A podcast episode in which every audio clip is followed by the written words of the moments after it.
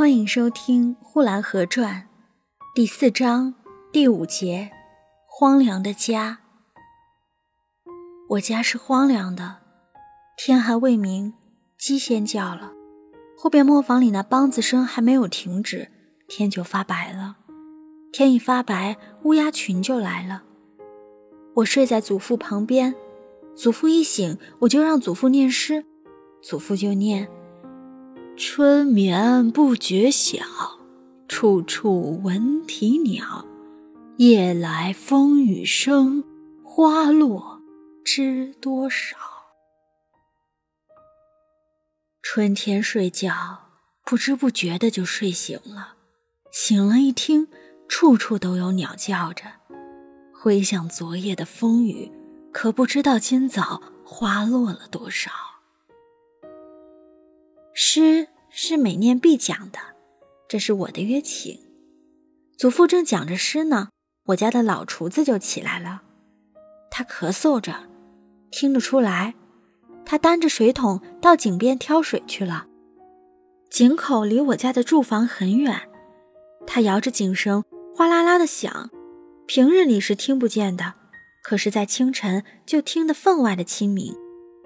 老厨子挑完了水。家里还没有人起来，听得见老厨子刷锅的声音，唰啦啦的响。老厨子刷完了锅，烧了一锅洗脸水了。家里还没有人起来。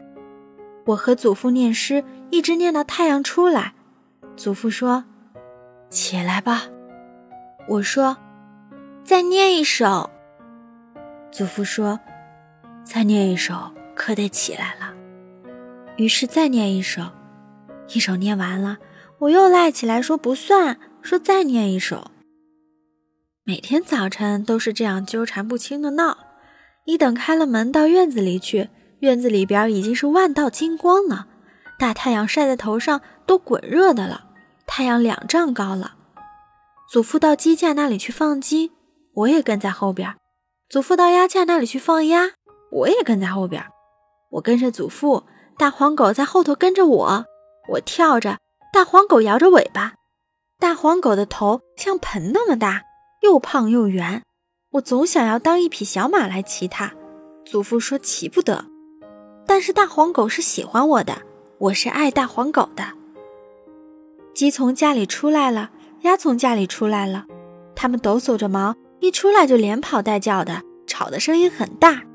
祖父撒着通红的高粱粒在地上，又撒了金黄的谷子粒在地上。于是鸡啄食的声音咯咯的响成群了。喂完了鸡，往天空一看，太阳已经三丈高了。我和祖父回到屋里，摆上小桌。祖父吃一碗饭米汤，挠白糖；我则不吃，我要吃烧苞米。祖父领着我到后园去，趟着露水去到苞米丛中，为我劈一穗苞米来。劈来了苞米，袜子、鞋都湿了。祖父让老厨子把苞米给我烧上，等苞米烧好了，我已经吃了两碗以上的饭米汤挠白糖了。苞米拿来，我吃了一两粒，就说不好吃，因为我已经吃饱了。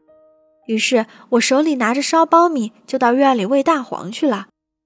大黄，就是大黄狗的名字呀。街上，墙头外边，各种叫卖的声音都有了，卖豆腐的。卖馒头的，卖青菜的，卖青菜的喊着：“茄子、黄瓜、豆角、小葱。”一挑喊着过去了，又来了一挑。这一挑不喊茄的黄瓜，而喊着：“青菜、韭菜、白菜喽！”